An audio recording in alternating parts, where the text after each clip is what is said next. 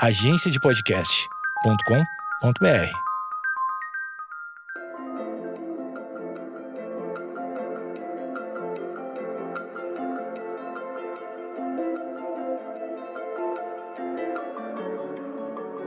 Oi, oi, oi! Sejam bem-vindos a mais um episódio do Dúvidas Cósmicas, um quadro da Astronomia em Meia Hora que vocês perguntam e eu respondo. Meu nome é Camila Esperança, eu sou astrônoma e hoje eu vou estar respondendo perguntas sobre o último episódio do Astronomia em Meia Hora, que foi sobre asteroides e cometas. Então se liga aí que logo depois da vinheta a gente vai começar.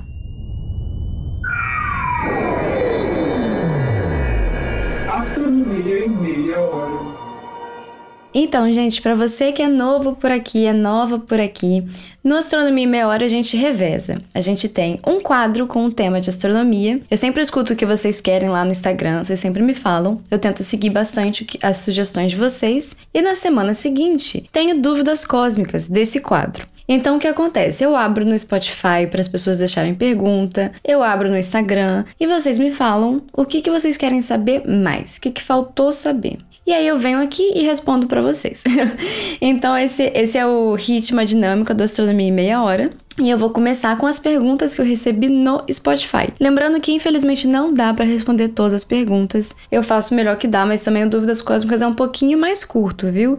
Então vocês tenham paciência, fiquem comigo e vamos embora. A primeira pergunta do Rodolfo Marim veio pelo Spotify e ele quer saber o que são meteoroides e por que não escutamos mais esse termo no dia a dia.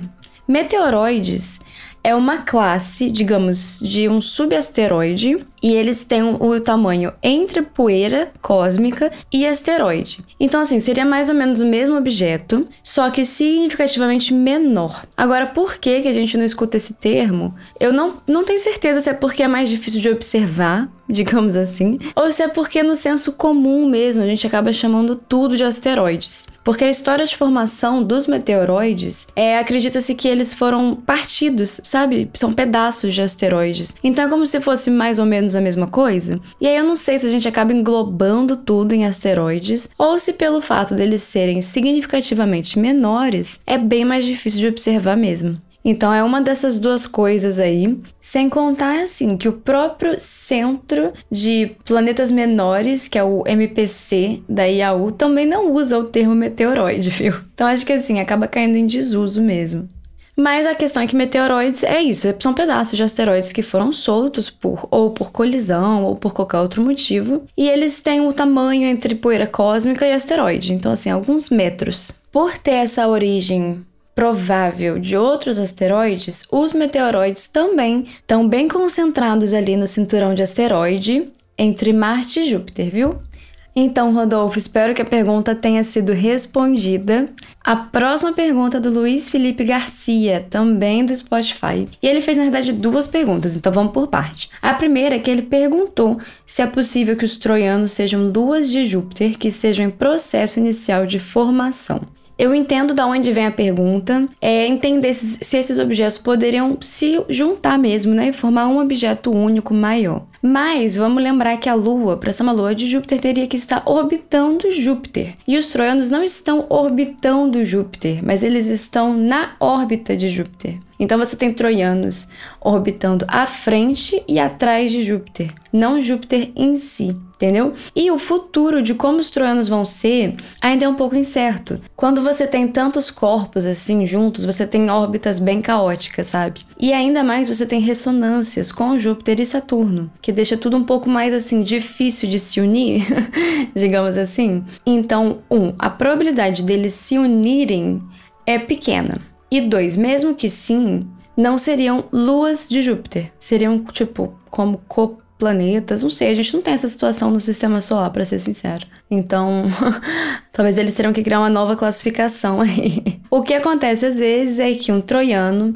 se desprende da região e pode ou ser ejetado, ou ir para partes internas, ou então virar uma pequena lua de Júpiter. Isso pode acontecer e isso acontece às vezes. Além disso, existe uma estimativa que 17% dos troianos hoje não são estáveis. Então, eles provavelmente com o tempo não vão estar mais nessa região, ou vão para a parte interna ou para a parte externa, ou sabe, sei lá o que, que vai acontecer com eles, né? A segunda pergunta do Luiz é de forma análoga. Ele pergunta se o cinturão principal poderia também ser o processo inicial de formação de um novo planeta. Então, quando o cinturão principal foi descoberto, tinha essa expectativa de ter um planeta nessa, nessa distância do Sol, né? Mas o que acontece é que a gente acredita que, pela presença de Júpiter, esse planeta foi, digamos, impedido de ser formado por causa da ressonância com Júpiter. Então você poderia ter tido sim esse cinturão se unindo e formando um planeta ali, mas a ressonância com Júpiter teria impedido isso. Esse, teria mantido esses objetos assim espalhados, digamos, sabe? E além disso, o sistema solar no passado tiveram algumas complicações aí. Digamos, é, você tinha um quinto planeta que foi ejetado, tem alguns modelos que prevêem isso. Você teve também Urano e Netuno mudando de órbita, digamos, mudando de. A gente chama de. Teve um pulo. É, enfim, a dinâmica do sistema solar no início foi um pouco conturbada e tudo isso junto meio que impediu que os asteroides do cinturão de asteroides se unissem e formassem um novo planeta. E hoje, com a presença de Júpiter ali bem pertinho, é basicamente assim impossível mesmo, porque Júpiter faz as ressonâncias e deixa eles espalhados. Aliás, as ressonâncias no cinturão de asteroides são tão marcantes que a gente tem o que a gente chama de gap de Kuiper, que são regiões no, no cinturão de asteroides que são mais vazias. Iguais, se vocês olharem fotos do anel de Saturno, vocês vão ver que tem uns gaps também sem nada. Isso acontece porque é uma ressonância destrutiva. Você pode ter basicamente dois tipos de ressonância. Uma é construtiva, que vai acumular o material naquela determinada órbita, e a outra é destrutiva, que não vai deixar nenhum objeto estar naquela região. Então, no cinturão de asteroides, a gente tem esses gaps de Kuiper. Dá para perceber que algumas regiões do cinturão são bem menos povoadas mesmo. Então, assim, a ressonância realmente afeta bastante esse cinturão, e é, é bem improvável que eles se juntem para formar um novo planeta. A próxima pergunta vem do Elton Martins pelo Instagram. Então, como eu disse, você que não sabe, eu abro a caixinha de pergunta no Instagram também. Então, vocês podem me perguntar por lá. E o Elton perguntou: se eu poderia falar um pouquinho mais sobre o cometa Halley. Eu acho que o cometa Halley, ele faz assim, tá sempre na nossa imaginação, né? Acho que foi meu sonho observar o cometa Halley por muito tempo. Então vamos a alguns detalhes. Primeiro, o cometa Halley foi descoberto por quem? Edmund Halley, que deu o nome para o cometa, claro, em 1696. Então, assim, tempo para caramba. Que eu não posso falar palavrão. Ele é visível aqui na Terra a cada 75 anos, mais ou menos. E aí, vamos à pergunta que todo mundo quer saber, né? Qual é a próxima vez que ele vai ser visível? Ele vai ser visível de novo em 2061. Então, assim, faz as contas aí, se planeja para tentar observar, né? O que, na verdade, com a poluição luminosa tem sido cada vez mais difícil, né? Vamos ser bem sinceros aí. Infelizmente, cada vez mais difícil observar esse tipo de evento de, no nosso céu noturno. Uma das curiosidades, assim, sobre o cometa Halley é que ele é o único cometa de curto período, a gente fala, né? 75 anos é curto período, que ele é visível duas vezes a cada geração. Então, como ele é visível há 75 anos, a mesma pessoa consegue ver o cometa Halley mais de uma vez. Claro, tendo uma vida muito longa e próspera também, né? Mas ele é o único que ele tem um período tão curto, ele é tão regularmente visível, que ele pode aparecer duas vezes durante uma só geração.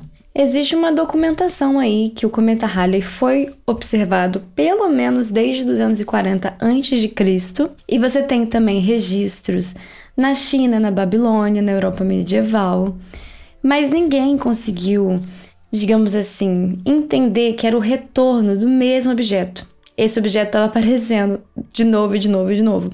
Ninguém conseguiu entender isso. Até que o Edmund Halley conseguiu né, é, determinar qual era a sua periodicidade de retorno por volta de 1705.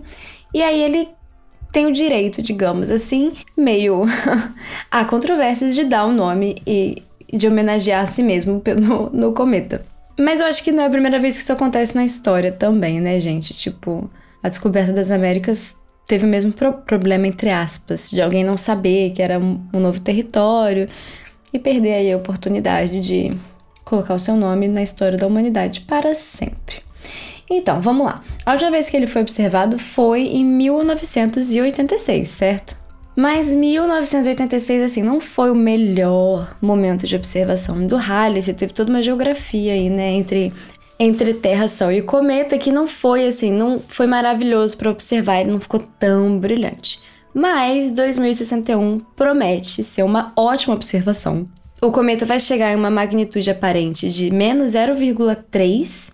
Essa é a magnitude assim das estrelas mais brilhantes no céu mesmo, viu? Então tá longe, mas se planeja aí. 40 anos, já procura o lugar ideal para observar, já compra o binóculo, compra o vinho e já faz planejamento aí dessa viagem para não perder essa oportunidade, porque depois só 75 anos. Gente, vamos lá para a última pergunta. De uns episódios para cá, se você não acompanhou, eu sempre separo uma pergunta que não está relacionada com o último episódio. Isso porque eu acho que esse é um espaço maneiro de responder algumas perguntas que vocês têm, viu? Então a última pergunta é do Francisco, veio pelo Instagram e ele quer saber se existe um ponto cego na Via Láctea. Ele quer saber se tem alguma região que a gente não pode observar aqui da Terra. E na verdade tem. E não é uma região pequena, não, é uma grande região que não dá para observar aqui da Terra. Por que, que isso acontece? A Via Láctea tem o centro, é, tem várias estruturas, né? E essas estruturas podem ser muito brilhantes. Então, tem uma barra, tem um, um disco nuclear, tem um bojo, e essas estruturas são muito brilhantes. Então, basicamente, assim, tudo que está atrás disso a gente não consegue ver.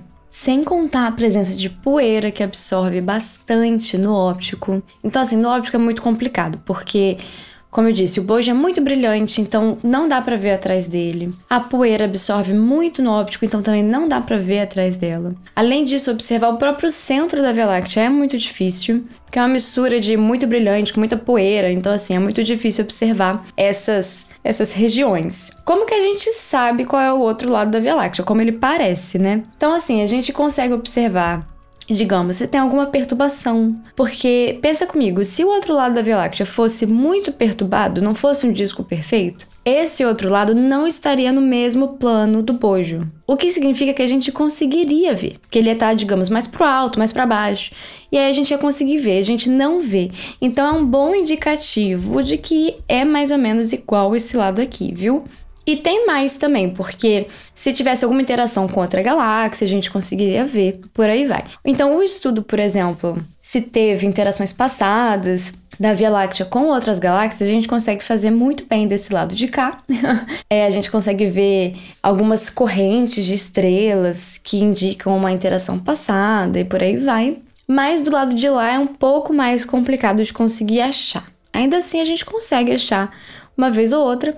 Então a gente sabe que teve uma, uma interação passada que a gente chama de Sagitários. Claro que essa interação deixa assim sinais não só de um lado da galáxia, mas do lado de cá também. Além disso, tem outros comprimentos de onda que são melhores para observar. Então, por exemplo, no infravermelho, a gente consegue observar através da poeira. Aliás, fiquem de olho, vai ter episódio sobre astronomia no infravermelho, que eu vou falar com bastante detalhe como isso funciona. Mas no infravermelho a gente consegue observar através da poeira. Então você já consegue observar um pouquinho mais além, sabe? Mas, como eu disse, tem sim uma parte da Via Láctea que fica. Então fica realmente assim, virtualmente impossível de enxergar, principalmente por causa do bojo, que é muito brilhante, essa região central é muito brilhante e, e ofusca qualquer coisa que tá atrás. E a grande presença de poeira também. Tem muita poeira no disco, e aí isso com a distância vai acumulando, sabe? Vai ficando mais difícil enxergar mais distante. Gente, então por hoje foi isso. Esse foi mais um Dúvidas Cósmicas. Espero que vocês tenham curtido. Deixa o seu like. Se você tá no Spotify, deixa cinco estrelas, que isso ajuda bastante com o algoritmo. Claro, só se você curtiu, né? Manda para todo mundo que você gosta, também para quem você não gosta, sabe? Fala assim: ah, não gosto de você, mas astronomia é astronomia. Vai lá. E a gente se vê semana que vem.